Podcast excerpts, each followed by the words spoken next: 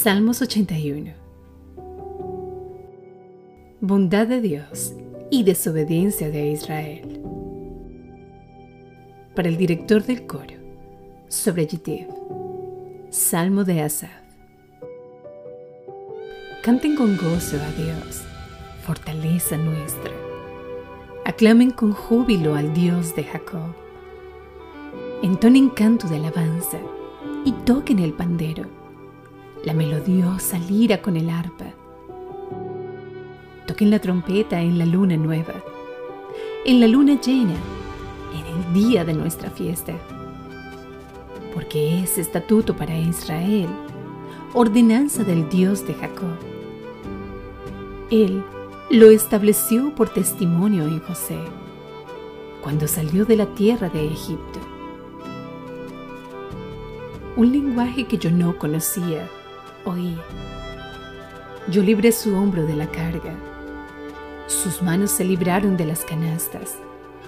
En la angustia llamaste y yo te rescaté. Te respondí en el escondite del trueno en las aguas de Mériba te probé. Oye, pueblo mío, y te amonestaré.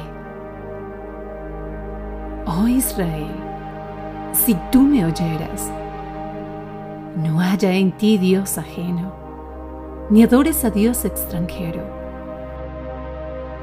Yo, el Señor, soy tu Dios, que te saqué de la tierra de Egipto Abre bien tu boca y la llenaré. Pero mi pueblo no escuchó mi voz.